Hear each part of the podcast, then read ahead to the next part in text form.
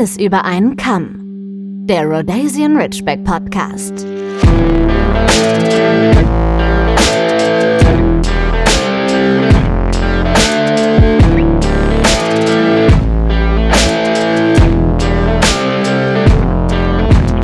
Hallo und herzlich willkommen zur nächsten Ausgabe eures liebsten Hunde-Podcasts, nämlich den Rhodesian Ridgeback Podcast. Alles über einen Kamm. Und an meiner Seite, beziehungsweise mir gegenüber, ist zum einen die Tasse Kaffee.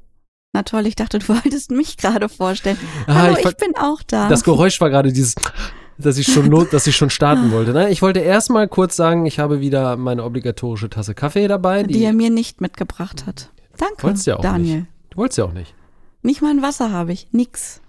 Nix ist hier für mich. Du hast gesagt, wir müssen uns beeilen. Ich dürfte nicht mal meine, meine Tasse Kaffee machen. Du hast ja heute Stress, nicht ich. Nee, ach, von Stress kann keine Rede sein. In, immer Termine, Termine, Termine. Nein, aber so viel Zeit muss sein. Ähm, wir haben ein tolles äh, oder ein schönes Thema mitgebracht, was, ich, was mir auch schon seit einiger Zeit ähm, am Herzen liegt, beziehungsweise eigentlich schon immer. Äh, und das bestimmt jeden von euch auch betroffen hat, als er sich A für die Rasse entschieden hat und B auch dafür entschieden hat, dass ein Welpe, Welpi äh, bei euch zu Hause einziehen Welpen. soll. Ein Welpi.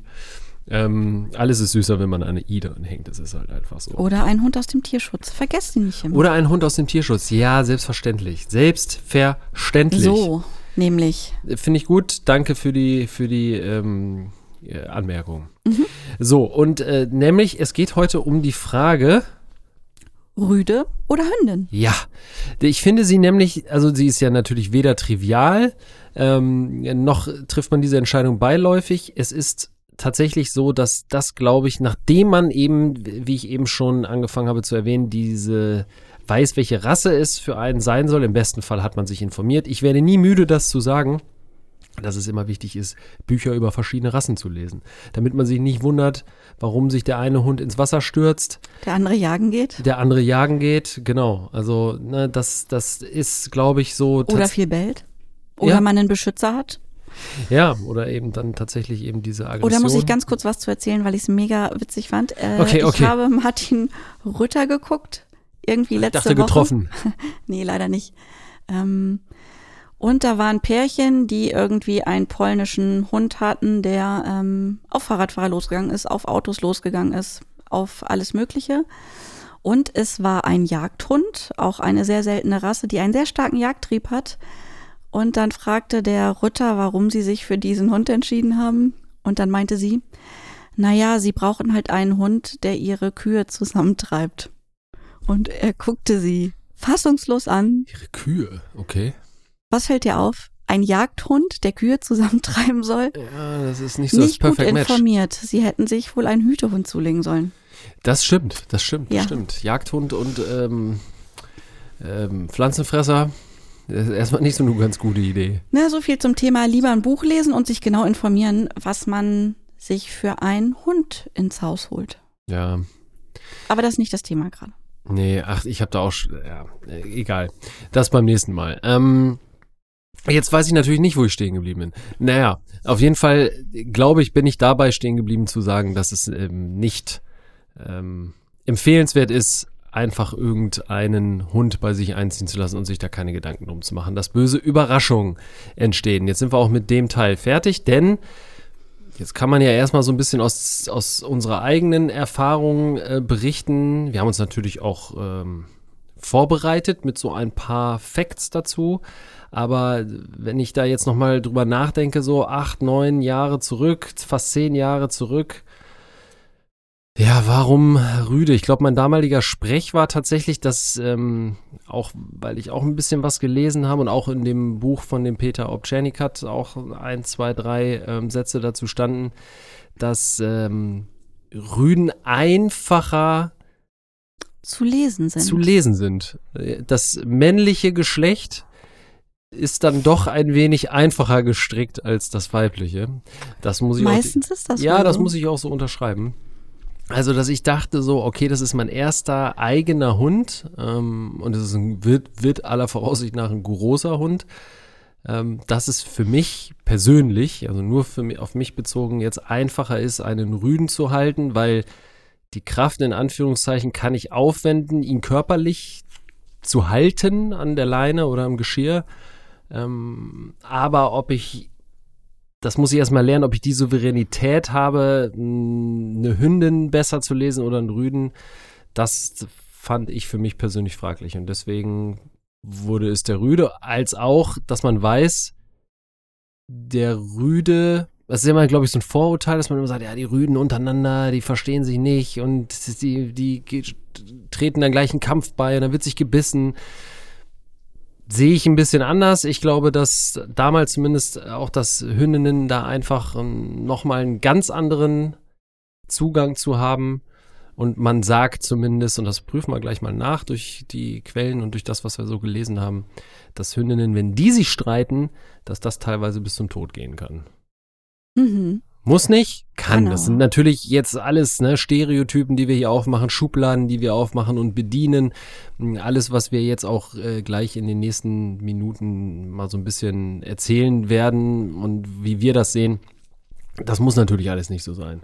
Ausnahmen bestätigen die Regel. Das stimmt. Ich habe natürlich, weil wir nur einen Rüden haben, habe ich in den letzten Tagen nochmal mit ein paar Leuten gesprochen, die eine Ridgeback-Hündin haben. Ähm, ja, um einfach nochmal die zweite Seite zu beleuchten und nicht nur irgendwie äh, aus der Literatur irgendwie was vorzutragen sozusagen. Deswegen habe ich mir beide Seiten nochmal angehört, also Rüde aus unserer Perspektive. Ridgeback-Damen habe ich mir äh, Herrchen und Frauchen nochmal vorgeknöpft und äh, ja, so gehört, was die so zu erzählen haben. Ja, und äh, da kommen wir gleich mal zu.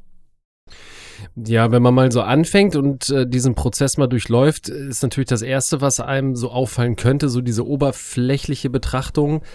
Gefällt einem eine Hündin oder ein Rüde besser ähm, aufgrund des Körperbaus? Hündinnen sind meistens, sind meistens kleiner, sind meistens zierlicher. Ich finde auch, dass wenn ich Hündinnen streichle, oder Rüden, dass Hündinnen ein noch weicheres Fell haben. Das ist so ein eigener Eindruck. Ich finde, wenn ich so eine Hündin streiche, die fühlen sich viel, okay. viel weicher. Das Fell fühlt sich irgendwie viel weicher an, als wenn Kann ich, ich so jetzt nicht bestätigen. borstigen, bärtigen Rüden streiche. Ja, das hat ja viel mit dem Futter auch zu tun, ne? Also ich glaube. Ja, aber trotzdem. Wie gut er so gepflegt gut, ist. Gut gepflegte, gut gepflegte Hunde. Also ich würde jetzt mal behaupten, dass es alles ein.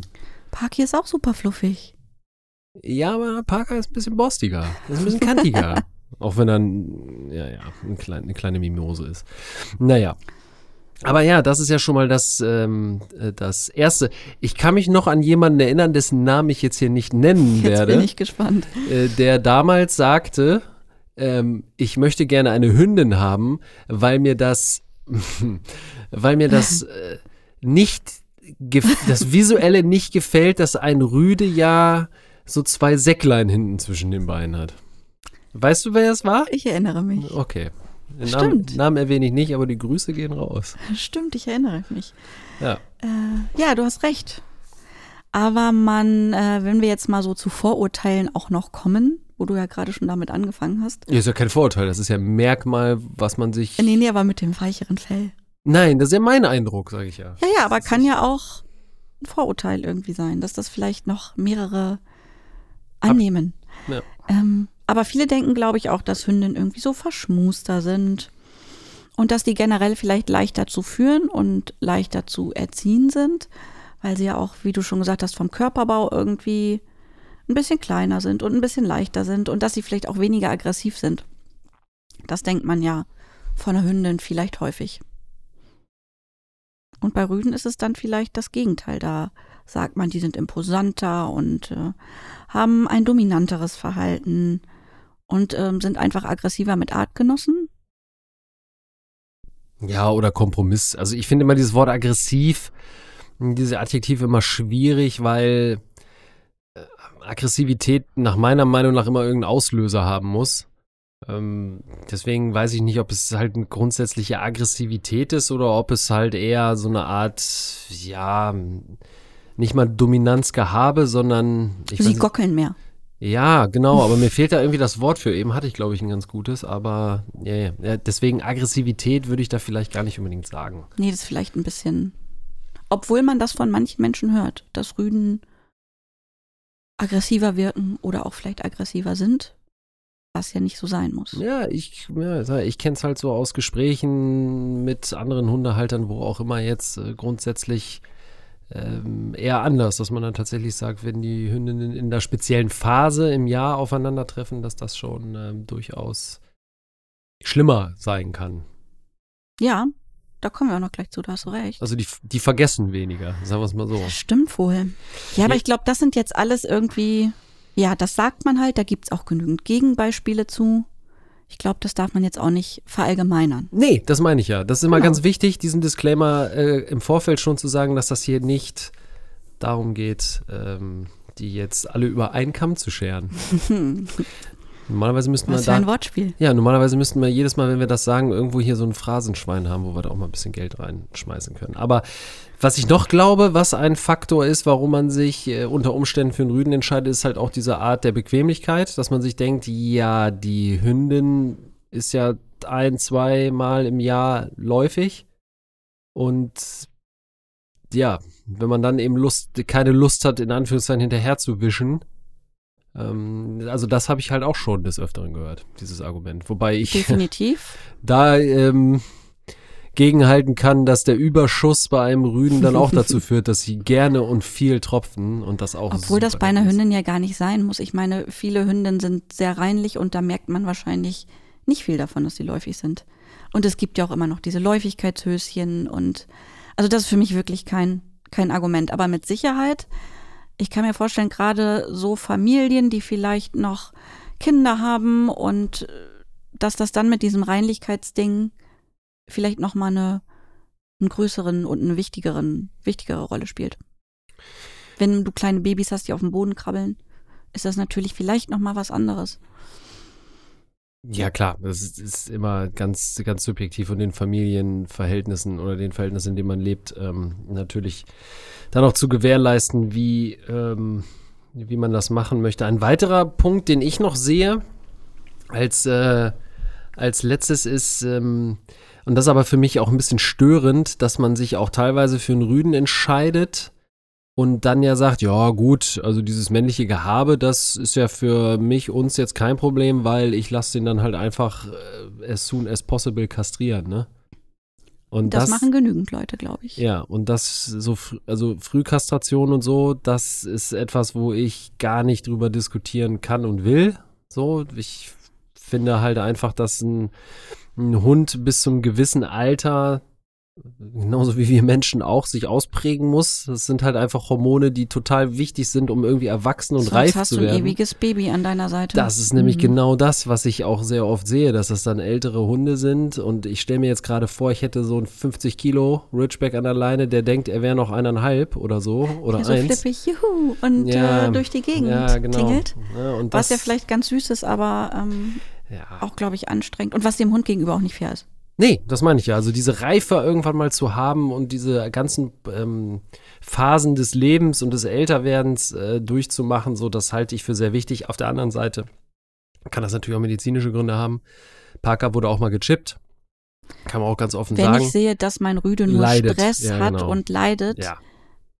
dann sollte man darüber nachdenken. Ja, Wenn man es aber nur aus Bequemlichkeit macht, weil man keine Lust hat, dass äh, der Rüde läufigen Hündin hinterher schnuppert und Ja, dann aber dann finde ich aber, sollte man mindestens warten, bis, also beim Ridgeback ist eh ein Spätentwickler, bis sie so vier oder fünf Jahre alt sind, weil du musst ja auch so zwei, drei äh, Phasen, also Jahre mal durchgemacht haben, um zu gucken, okay, wie entwickelt sich das eigentlich? War das jetzt das erste Mal so aufregend? Beim zweiten Mal ist es vielleicht der besser? sollte schon ausgewachsen sein, ja. Ja, also das, ähm, ja, das fand ich jetzt noch wichtig, dass man das vielleicht auch nochmal anführt. Wir können uns ja aber noch mal so die genetischen Hintergründe angucken.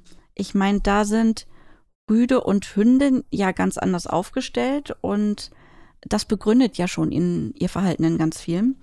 Also die, ich sag mal so, die Jobaufteilung von wildlebenden Hunden oder ähm, von den Wölfen früher, wenn man sich das ansieht, da gab es ja so ganz klare Aufgabenverteilung. Jäger und Sammler.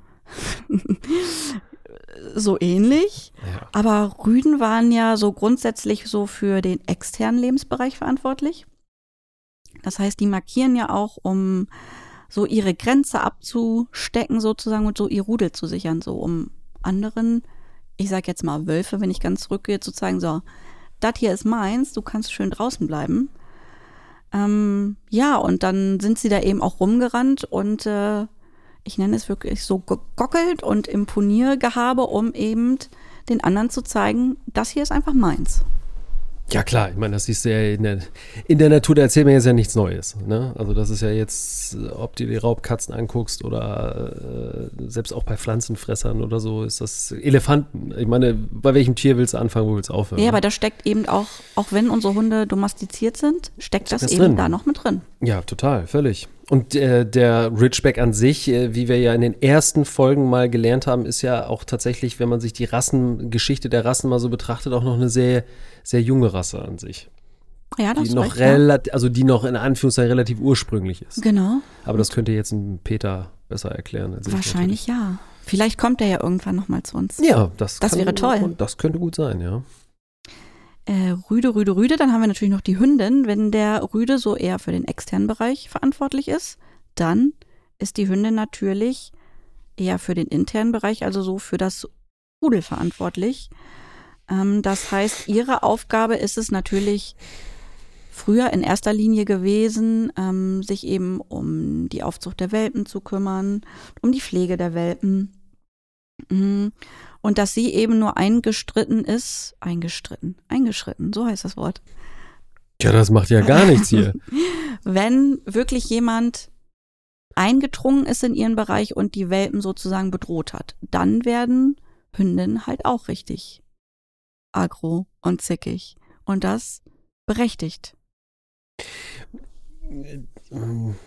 Ich weiß gar nicht, wie man das, mit welcher Metapher man das hinterlegen kann, aber Hündinnen sind bis zum gewissen Grad vielleicht sogar toleranter. Das glaube ich gar nicht mal. Ich versuche mir das gerade so in Kreisen vorzustellen. So, du hast so den großen Kreis, so, und da ist alles irgendwie erstmal in Ordnung. Dann kommt ein engerer Kreis, quasi so die, die, die ist so orangefarben, da sind die dann auch noch einige, da sagen, machen die dann schon mal eine Ansage, aber sagen, ey, ist noch okay. Und dann kommt aber so dieser engste Kreis, wo dann beispielsweise die Wel wo, wenn Welpen da sind oder so, dass wenn diese Grenze überschritten wird, dann ist es halt ja, dann, dann ist das halt kompromisslos, sagen wir es mal so. Dann sind sie da einfach sehr, sehr, sehr kompromisslos. Richtig. Aber ja, gut, das ist halt der Entschützer, äh, Beschützerinstinkt. Und der zweite Punkt, glaube ich, wo sie noch ordentlich zickig werden, wenn sie natürlich läufig sind, ähm, und sich den bestmöglichen Rüden aussuchen wollen, dann wollen sie ja auch ein bisschen imponieren und dann wollen sie andere Hünden ja vielleicht auch ein bisschen zur Seite drängen und sagen, so, hier bin ich. Rivalität, ja. Ja, und ähm, in dieser Phase sind Hünden dann vielleicht ein bisschen wie Rüden so Rüden äh, zeigen sich ja das ganze Jahr und äh, markieren das ganze Jahr und plustern sich das ganze Jahr ein bisschen auf, weil die ja sozusagen irgendwie das ganze Jahr ein bisschen läufig sind. Ja, die sind halt einfach auf Sendung. Das Richtig. ist halt so, ja. Sie könnten sich ja das ganze Jahr eine Dame suchen, die paarungsbereit ist. Und Hündinnen haben ja eben nur zweimal im Jahr diesen ganz kleinen Radius. Und dann sind die vielleicht ein bisschen wie Rüden und markieren auch mal also es gibt ja genug Hündinnen, wenn die sehr dominant sind, die auch das Bein heben. Ja, die zum Beispiel auch, ey, wie oft habe ich das gesehen?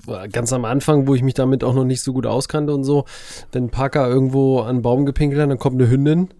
Und pinkelt auch drüber. Und pinkelt ne? drüber. Dann denke ich mir einfach so, wow, okay. Rüdinnen nennt man das auch. Rü Ernsthaft jetzt? Ja. Rüdinnen? Ja. Also ich habe diesen Begriff schon öfter gehört für sehr dominante Hündinnen auch. Okay. Rüdinnen, ja, gut. Kannst du dich noch an, an Angie, kannst du dich noch erinnern? Hey, klar. Die hat das Bein auch immer gehoben. Aber als ich sie kennengelernt habe, war sie schon steinoll. Trotzdem hat sie noch ihr Bein gehoben. Ja, gut. Der Stolz verschwindet zuletzt. Richtig. Gott hab sie selig. Also ich glaube, dessen sollte man sich auf jeden Fall sehr bewusst sein, dass man mit einem Rüden jemanden an seiner Seite hat, der das ganze Jahr vielleicht ein bisschen imponieren möchte, der markiert auf jeden Fall. Ähm, ja, und der eben zeigen will, so, hier bin ich. Und der vielleicht auch dann die Distanz zu seinem, zu Herrchen und Frauchen ein bisschen größer werden lässt, weil er eben mehr schnüffelt und ja, weil er eben Ausschau hält. Mhm. Ja, nicht schlecht, äh, nicht schlecht formuliert, ja. Ich glaube halt auch, dass ähm, für, Ried, für Rüden brauchst du irgendwie mehr Physis, weil die, die sehen ja auch deine Körpersprache. Das lernen die ja auch. Also die sehen ja schon, schleichst du jetzt durch die Gegend, also humpelst du beispielsweise, das sieht der Hund ja und versteht, ah, der, der ist halt verletzt. Aber er sieht halt auch, gehst du jetzt sehr, also gehst du zögernd oder gehst du halt wirklich durch eine potenzielle Bedrohung mit erhobenem Kopf durch? Ähm, das heißt, ich finde, bei einem Rüden musst du körperlicher sein. Es ist halt einfach nur so ein jetzt, Äh, ne, nee, das aber ist ja wie ein Brainstorming, das ist einfach nur so in den Raum gequatscht gerade. Und bei einer Hündin brauchst du einfach mehr Mindset. Da brauchst du mehr Intelligenz, mehr Weitblick. Ich fand deinen ersten Punkt eigentlich ganz gut, denn Rüden, wenn sie, also es gibt ja immer einen Ranghöchsten sozusagen, und wenn der Rüde aber merkt, hier mein Herrchen oder mein Frauchen ist aber Rudelführer, dann haben sie dieses Rumgegockel und Imponiergehabe vielleicht gar nicht so stark. Also wenn ich, wenn Herrchen oder Frauchen vielleicht nicht wissen, wie sie mit dem Rüden umzugehen haben und ähm, ja in ihrem Verhalten und ihrem Ausdruck nicht ganz klar sind, dann habe ich da natürlich einen Rüden, der noch mehr sagt, so hier bin ich und äh, ich regel Sachen vielleicht auch. Aber wenn ich Herrchen und Frauchen habe, die ganz klar sind und ähm, wo der Rüde sich auch unterordnen kann, dann habe ich vielleicht dieses Imponiergehabe und dieses viele markieren und ich laufe jetzt weg, weil ich mir eine Hündin suchen will, vielleicht auch nicht ganz so stark. Weil der halt weiß, da ist noch jemand über mir und also ich erkläre mir es jetzt ein bisschen so, im Wolfsrudel durfte sich ja früher auch nur der Ranghöchste verpaaren. Ja. Ja, ich glaube, das müssen die aber lernen. Wenn ich mal so zurück überlege, wie das war, als das so mit Parker anfing und den läufigen Hündinnen, da war das ja oft dann am Anfang so, dass er halt einfach die Nase erstmal immer nur auf dem Boden hatte, der hat gar nicht mehr hochgeguckt. Also eine Zusammenarbeit war praktisch unmöglich.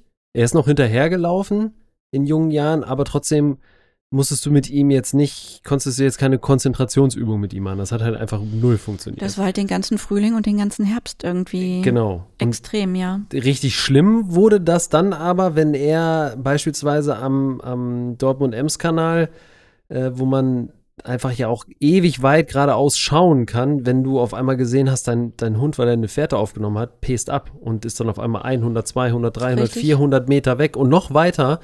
Und du denkst halt, okay, Mist, irgendwann kommen jetzt hier Straßen. Richtig. So, wir sind hier mitten, mitten in der Stadt. Äh, das waren schon Phasen, aber das musste er lernen. Ich, ich wüsste nicht, ich wüsste nicht, ob er das heute, gut, jetzt ist er halt auch schon ein bisschen älter, aber ich wüsste nicht, ob er das heute nochmal machen würde. Aber da darf man halt immer nicht. nie, ja, aber da darf man nie seine Hand für ins Feuer legen. Ne? Das Definitiv ist, nicht. Dafür würde ich das nie machen bei Parker. Ich glaube aber auch, dass es wirklich nicht zu 100 Prozent, aber es ist natürlich auch eine Trainingssache. Ähm, Das glaube ich, also da würde ich sagen, du kannst das sofort ausführen, aber das glaube ich halt nicht, dass das eine Trainingssache ist, weil das ist Trieb. Ja, Das, das ist Trieb, natürlich ist der Trieb bei manchen Rüden mehr oder weniger stark ausgeprägt. klar. Ich weiß aber nicht, wenn du zum Beispiel so ein ganz platt so einen Jagdhund hast, der wirklich aufs Wort hört, der Kommandos sollte natürlich im Idealfall bei jedem Hund so sein. Aber sind wir mal ehrlich, Parker ist ja jetzt auch nicht immer zu 100 Prozent in jeder Situation abrufbar. Guck mich nie so verdutzt an, ist er nicht. Ja, Manchmal zeigt er ihm schon den Mittelfinger. ja, aber das war früher schlimmer. Ja, aber wenn ich jetzt so einen Hund habe, der top trainiert ist, der aufs Wort hört und wenn der eine Fährte aufnimmt und ich schreie Stopp, ob er dann vielleicht stehen bleibt, ich habe keine Ahnung. Ja, das kann ich auch nicht sagen, ob man das so ähm, raustrainieren kann. Wahrscheinlich, aber ich weiß auch nicht, werden Jagdhunde nicht sowieso kastriert, damit die keine große Ablenkung mehr haben? Ich, ich weiß es nicht. Da will ich mich jetzt auch nicht, Keine Ahnung. da will ich mich jetzt auch nicht ähm, hier um Kopf und Kragen reden. Na, ich glaube, so da zusammengefasst, beim Rüden sind die Hormone halt das ganze Jahr irgendwie, wie du sagst, der ist das ganze Jahr auf Sendung. Ja. Und Hündinnen haben das halt so zweimal im Jahr. Und ähm, wie gesagt, da habe ich nochmal mit Leuten gesprochen und die sind gerade in der Zeit, wo sie läufig sind, ähm, einfach zickiger und schlechter ansprechbar, weil sie sich dann eben auch auf eine Verpaarung irgendwie einlassen wollen und vielleicht auf Spazierengehen auch mal nach einem schönen Rüden Ausschau halten Mhm. und auch vielleicht dann mal einfach äh, abhauen, weil sie merken, boah, hier in der Nähe ist gerade kein cooler Rüde, auf den ich Bock hätte, dann geh ich mal auf die Reise und such mal. Ja, und ich glaube, das ist das, was ich am Anfang meinte, dass genau diese Phasen, wenn die Hündinnen läufig werden und es dann eben so auch zu diesem Imponiergehabe beziehungsweise zu so diesem Rivalitätsdenken kommt, dass das dann auch die Phasen sind, wo es dann zwischen Hündinnen auch durchaus sehr gefährlich werden kann. Richtig, ich glaube, wenn Hündinnen sich in die Wolle bekommen, also Rüden, keine Ahnung, zicken sich vielleicht mal ein bisschen an, aber dann ist ja meistens auch irgendwie gut. Aber Hündinnen haben dieses Imponiergehabe ja eigentlich nicht nötig oder sie machen es das Jahr über auch nicht. Aber wenn es dann wirklich so weit kommt, dann wird es einen guten Grund geben, oftmals. Und dann kann es, glaube ich, sehr blutig werden. Ja, weil bei, bei Hunden geht's ja immer um so einen gewissen Rang. Mhm. Ne, das sind ja dann einfach nur irgendwie so eine Art Rangstrukturen, ähm, wo es halt relativ, in Anführungszeichen, relativ schnell klar ist, so wer ist jetzt hier der Stärkere oder Ältere oder wie auch immer. Ähm, da lassen die dann schneller ab und bei Hündinnen gibt's das dann nicht. Da geht's nicht um den Rang, sondern da geht's dann al- eigentlich um das alleinige Monopol, gebären zu dürfen.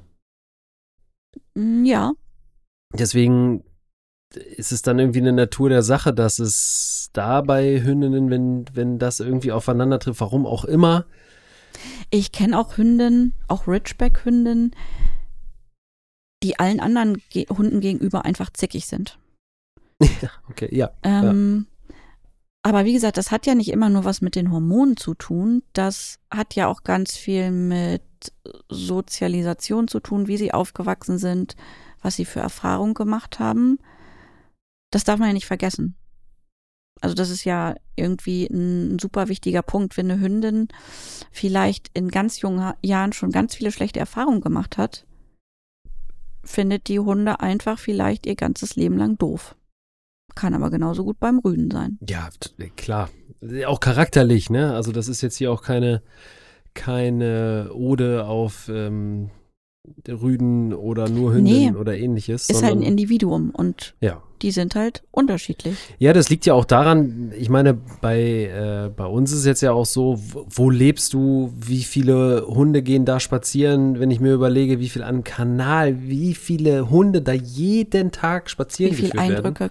Sammelt ein Welpe schon irgendwie. Ja, ein Welpe, aber jetzt eben dann der Junghund, der dann irgendwann fruchtbar wird und dann potent wird und dann auf einmal der Sommer kommt und äh, der, der Frühling erst und dann der Sommer kommt und du, weiß ich nicht, gefühlt da 30, 40 Hündinnen hast, die irgendwie alle gleichzeitig läufig sind, das muss schon, äh, das muss schon enorm sein, ja.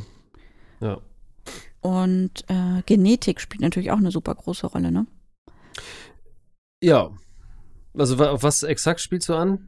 Also, wenn man sich jetzt die Elterntiere der Hunde irgendwie anguckt, keine Ahnung, und ich habe irgendwie vielleicht äh, die Mama meines Rüden oder meiner Hündin ist irgendwie super aufgeschlossen oder sie ist super schüchtern Menschen gegenüber, dann ist das ja auch was, was dein Welpe mitbekommt. Also vielleicht ist es auch ähm, sinnvoll, einfach nicht nur nach dem Geschlecht zu gucken, sondern auch mal zu fragen oder zu schauen, wenn es die Möglichkeit gibt, wie sind denn die Elterntiere? Ja. Ja, durchaus. Also ich glaube, das sollte man, sollte man ja immer machen, wenn man zu einem Züchter, zu einer Züchterin fährt, dass man dann eben das Muttertier und im besten Fall, das passiert natürlich nicht immer, weil sind ja jetzt nicht örtlich immer zusammen, ähm, aber dass man das Muttertier natürlich auf jeden Fall kennenlernt und dann auch sich informiert, wie ist das ähm, Vatertier, ne? Wie ist der Rüde, der dazugehört? Und wenn ich dann vielleicht einfach sehe, keine Ahnung, die Eltern sind irgendwie weniger aufgeschlossen oder und wenn ich dann merke, das ist aber nicht das, was ich vielleicht möchte oder was ich mir wünsche, dann gucke ich vielleicht noch mal weiter, wenn die Möglichkeit besteht. Also wenn ich zwingend einen Welpen adoptieren möchte, wenn ich natürlich einen Hund aus dem Tierschutz nehme, dann habe ich das, was ich da habe und kann wahrscheinlich nicht gucken, was, was früher mal gewesen ist. Aber wenn mir ein Welpe wichtig ist, ähm, ja, gucke ich mir vielleicht einfach mal die Elterntiere an, ähm, ja, um zu gucken, wie ticken die denn so? Was Proof- haben die für Gene mitgegeben? Proof of Concept haben wir ja. Klar haben wir den, den Vater von Parker, den Akai, jetzt nicht so gesehen kennengelernt. Ich kann mich da auch nicht mehr dran erinnern. Der war schon sehr ruhig und Ja, aber die- ja, aber die Charakterzüge, so die er jetzt hatte. Ähm, aber wenn ich mir Gaia angucke, die war schon, das ist Parker 1 zu 1, ja, ja. Das ist, ist so dieses, oh nee, oh nee, ich möchte jetzt nicht unbedingt angefasst werden und den Kopf immer weg und auch mit der Körpersprache so ein bisschen immer den Arsch zu wenden. Hm. Das ist 1 zu 1 Gaia, ne? Das muss man schon sagen. Ja. Da sind die Ja. sich schon sehr ähnlich. Ja, total. Ich meine, alleine vom, von der Optik her natürlich schon ganz krass, aber ja, vom Wesen her sind die, sind die sich sehr, sehr ähnlich, das stimmt. Aber ähm, ich bin ja immer der Meinung, und äh, da werde ich, glaube ich, auch in meinem Leben nicht mehr von abrücken, dass diese, dass das immer so ein Kompensationsverhalten ist, gerade, gerade bei Rüden. Hündinnen haben das, glaube ich, nicht so krass, aber äh, gut, wer weiß, vielleicht werde ich die Erfahrung nochmal machen mit einer Hündin, aber ich bin immer der Meinung, irgendwas prägt sich bei so einem Hund immer aus. Ist es der Jagdtrieb oder ist es der, haben die einfach unfassbaren Hunger? Also ist es halt einfach so diese Gier nach Futter oder ist es so ein Fortpflanzungstrieb? Weil bei Parker ist es einfach der Fortpflanzungstrieb, der ihn Der schon Jahre- bei ihm, ja. Jahre wirklich echt, glaube ich, Energie und Kraft gekostet hat. Der war ja teilweise echt ausgezehrt so davon. Auch wenn er nicht so gejault hat, ist halt ein Stiller leider. Aber dafür hatte er nie einen krass ausgeprägten Jagdtrieb. Das sagst du immer. Das ist so witzig, wenn der bei uns auf dem Land ist, jagt der allem einfach. Also nicht allem, aber also wenn hier ein Hase hoppelt, in der Stadt ist ihm das ja Schnurz. Wenn er Ja. einen Hase bei uns auf dem Feld sieht, ist der, geht er los. Ja, vielleicht liegt das auch an mir. Ja, schon mal drüber nachgedacht. nee, Ist halt möglich. Ich würde es gerne mal sehen. Also, wenn. Ähm, dann wenn müssen wir das was- einfach mal, Ja, dass der auch einen Jagdtrieb hat, ist es halt ein Raubtier. Ja, aber der ist nicht, finde ich, nicht so krass ausgeprägt wie bei manchen anderen Hunden, die Nein. du nicht, nicht von der Leine lassen kannst, Nein, weil sobald nein. sich irgendwo was bewegt, stürzt sich das- dieser das Hund wie wahnsinnig da drauf. da du Das recht. macht er ja nicht. Packer selektiert ja mal und hat mal einen besseren, mal einen schlechteren Tag. Bei mir ist das auch manchmal so, wenn ich abends mit ihm rausgehe und er ist gerade richtig gut drauf, so, ähm, gerade im Sommer, dann läuft er halt auch mal den Hasen hinterher. Aber dann in so einem Traben, so nach dem Motto so, ich scheuche euch jetzt alle mal eben kurz in eure, in eure Bunker und dann. Nee, bei uns, wenn der echt auf freiem Feld was Größeres sieht, dann pest er auch schon mal los. Also dann kommt er aber auch schnell wieder. Ist jetzt nicht, als wenn er, keine Ahnung, halbe Stunde weg wäre. Aber er rennt erstmal los. Ja. Was Ja. wir vorhin vergessen haben, Ja, als wir bei Läufigkeit waren. Scheinträchtigkeit. Okay. Kennen wir uns beide nicht so gut mit aus. Weil Gibt eine Folge, Hunde da hat haben. Christine das sehr gut erklärt. Richtig. Aber ich weiß, dass es da halt auch zu Verhaltensänderungen kommt. Ähm, die werden dann ja oft unruhig und haben so einen Nestbautrieb und werden irgendwie träge und lethargisch. Und das ist irgendwie, dessen sollte man sich auch bewusst sein. Und dass die in der Zeit vielleicht auch ähm, für ein Training einfach nicht so bereit sind oder nicht so konzentriert sind. Ja, auf diese Phasen, genau. Bei der Hündin ganz speziell. weil das folgt halt auf eine äh, Läufigkeit und wenn es dann keine Verpaarung gibt, dann werden die scheinträchtig. Und bei manchen, wie gesagt, bei manchen merkt man das, glaube ich, gar nicht. Aber ich weiß, dass es Hündinnen gibt, wo das sehr stark ausgeprägt ist und dann ist in dieser Zeit, ja, m, sind sie vielleicht auch nicht so gut abrufbar und ein bisschen zickig. Das, dessen sollte man sich einfach auch bewusst sein, glaube ich. Ja, un uneingeschränkt. Und das sehe ich bei Rüden halt genauso. Wenn diese Läufigkeitsphase der Hündinnen begonnen hat, dass man jetzt nicht von seinem Rüden erwarten sollte, dass er jetzt Gewehr bei Fuß läuft und ähm, sich komplett auf dich konzentriert. Egal, ob du Leckerlich Leckerchen in der Tasche hast oder nicht, sondern dass der Hund dann halt einfach völlig andere Eindrücke sammelt und äh, man ihn dafür dann auch im besten Fall einfach nicht bestrafen sollte. Ne? Richtig. Und äh, eine Sache hatte ich gerade noch, jetzt ist mir entfallen. Ach so, dieses Rüden sind kuscheliger. Nee, Hündinnen sind kuscheliger. Also das ist, kann man, glaube ich, nicht verallgemeinern. Ich Nee. glaube, Es gibt Rüden, die lassen sich gerne den ganzen Tag kraulen. Oder so welche wie Parker, die sagen, äh, nee, fass mich nicht an, fass mich nicht an. Und dann kommen sie abends zum Kuscheln mal irgendwie. Und so ist das bei Hündinnen, glaube ich, auch. Ja, da würde ich jetzt auch nicht differenzieren. Aber da habe ich auch zu wenig ähm, Erfahrung an sich, zumindest eigene, auf die ich jetzt zurückgreifen könnte und sagen könnte, ja, so und so seh, würde ich das jetzt sehen. Also äh, sehe ich auch so, dass das äh, geschlechterunabhängig ist. Aber viele, viele suchen sich, glaube ich, deswegen eine Hündin, weil sie halt Mhm. sagen, die ist irgendwie verschmuster und die ist mehr bei mir.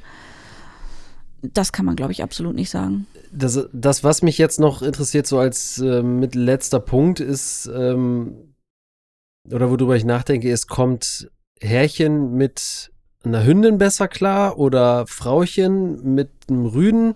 Also, dass irgendwie da auch so eine Geschlechterverbindung stattfindet.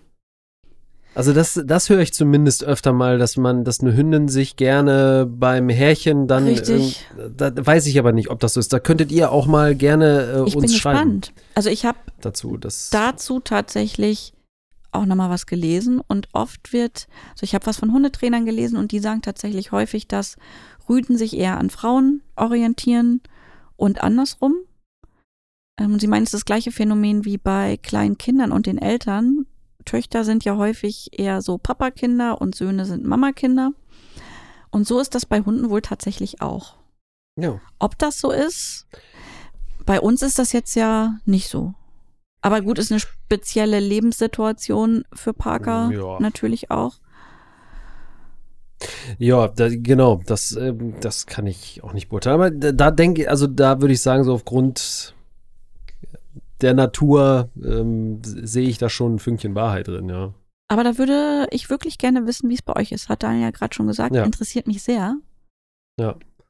Ja, ähm, man kann natürlich noch darauf eingehen, äh, wie das jetzt ist, was die perfekte Mischung ist. Das könntet ihr uns auch mal äh, schreiben. Ähm, habt ihr, wenn ihr mehrere Ridgebacks habt, äh, eher Rüden oder Z Hündinnen oder ein gemischtes Pärchen, wenn man davon ausgeht, ihr hättet jetzt zwei.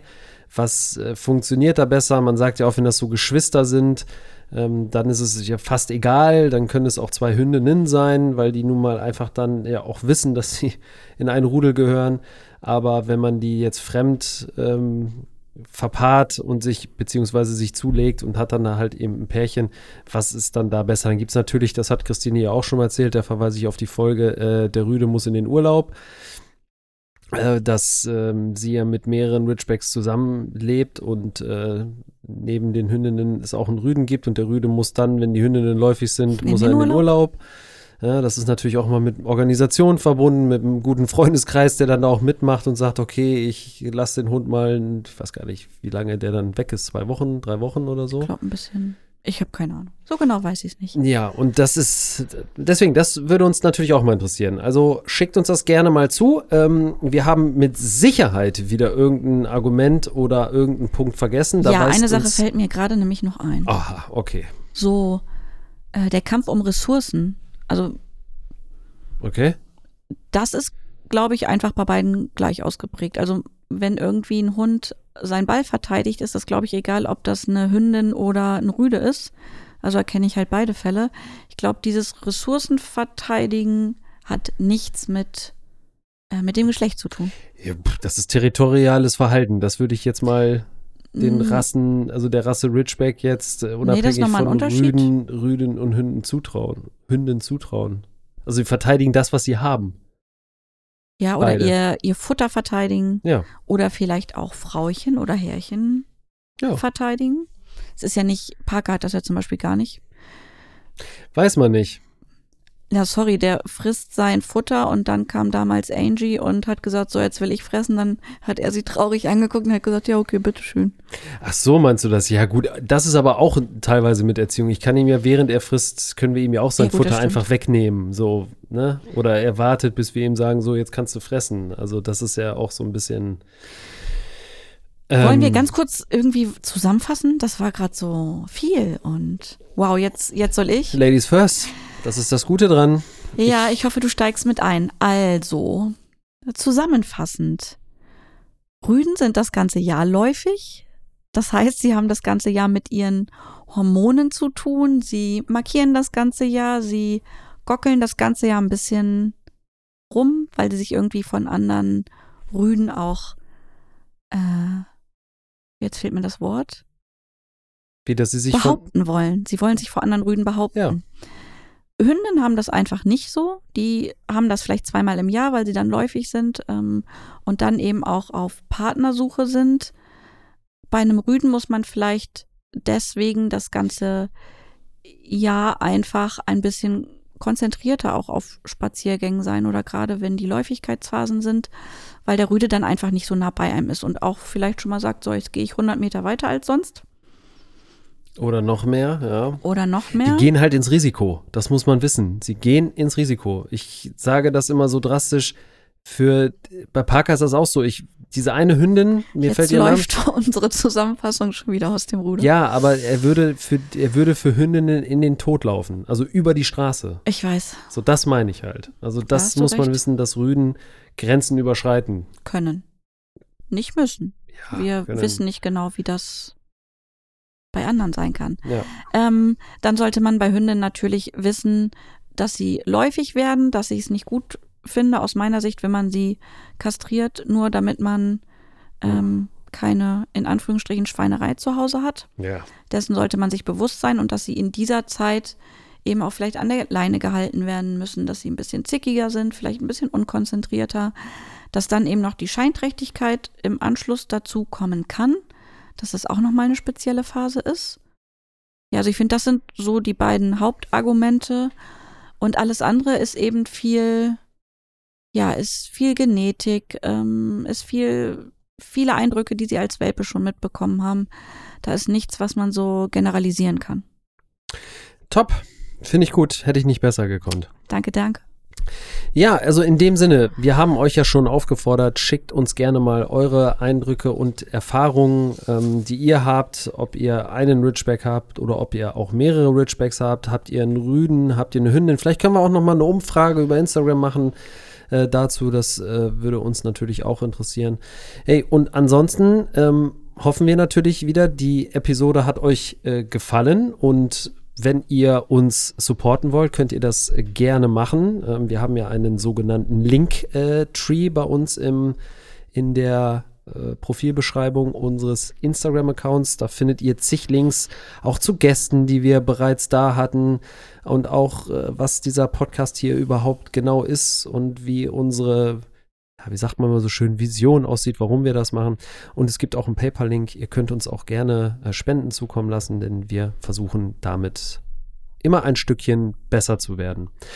In dem Sinne, alles Liebe, alles Gute von äh, meiner Seite. Und natürlich auch von meiner Seite. Mhm. Genießt das Wetter, denn hier zumindest bei uns scheint die Sonne. Es sieht wärmer aus, als es ist, aber der Frühling steht vor der Tür und er wird auch wahrscheinlich nicht wieder gehen. Und ähm, ja, habt eine schöne, habt eine schöne Zeit und äh, wir hören, Knuddelt sehen, eure sehen uns. Hunde. Alles klar. Bis Macht's gut. dann. Tschüss. Tschüss.